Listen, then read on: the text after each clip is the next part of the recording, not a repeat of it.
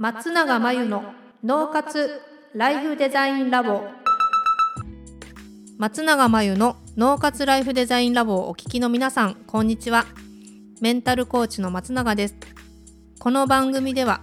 あなたが望む人生をデザインするために脳と心の使い方を知って生かすためのヒントになりそうなお話をお届けしています。週に2回月曜日と木曜日に配信中のピンポン Q&A のコーナーでは日常生活やビジネスでよくある悩みや松永が主催している内観力養成ライフデザインオンライン講座で寄せられた質問などにお答えしていきます。はいご質問をいただきました。ありがとうございます。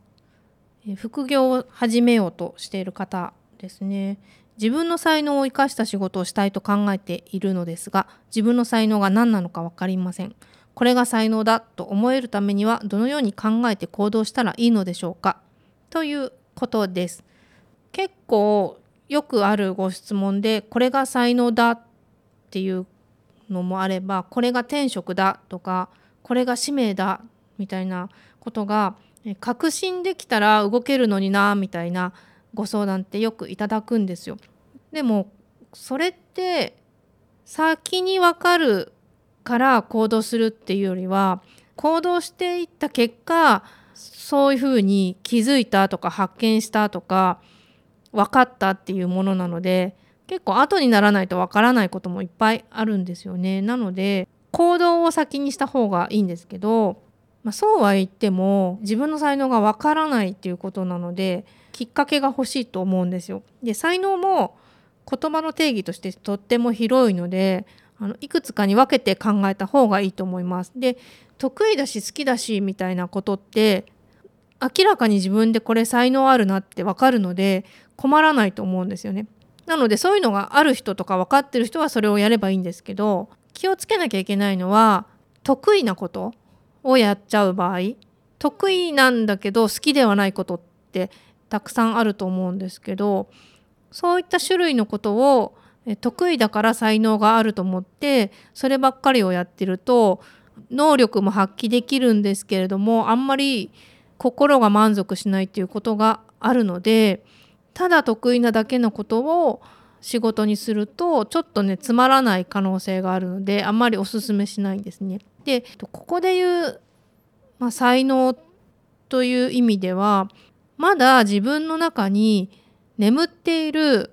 才能をどれだけ磨いていくかとか開いていくかっていうのが結構ポイントになってきます。でそれは好きなんだけどまだ得意ではないこととかまだやったことがないことの中に隠れていたりするので自分が興味を持てることやってみたいことみたいなのをやっていけば今才能がなくても開いていく可能性はあるのでそういうことを取り組んでいくとかそういうことに関係した仕事をしていくっていうのは一つおすすめではあります。なので、えー、才能を生かした仕事をしたいと思うんであれば才能が何なのかを考えるよりもやってみたいことまだやったことのないことやれるかどうかわからないけど興味があることをやってみるっていうのがおすすめです。そのうちそこから思わぬ才能が開いてきてあこんな才能があったんだみたいに自分で発見できたり気づいたりしていくと思います。結果的にあこれが才能だったんだっていうふうに思えるようになると思いますので是非そういうふうに考えて行動してみてください。ということでご質問いただきありがとうございました。以上ピンポン Q&A のコーナーでした。脳活ライフデザインラボ。2021年の春から内観力養成ライフデザインオンライン講座をスタートしています。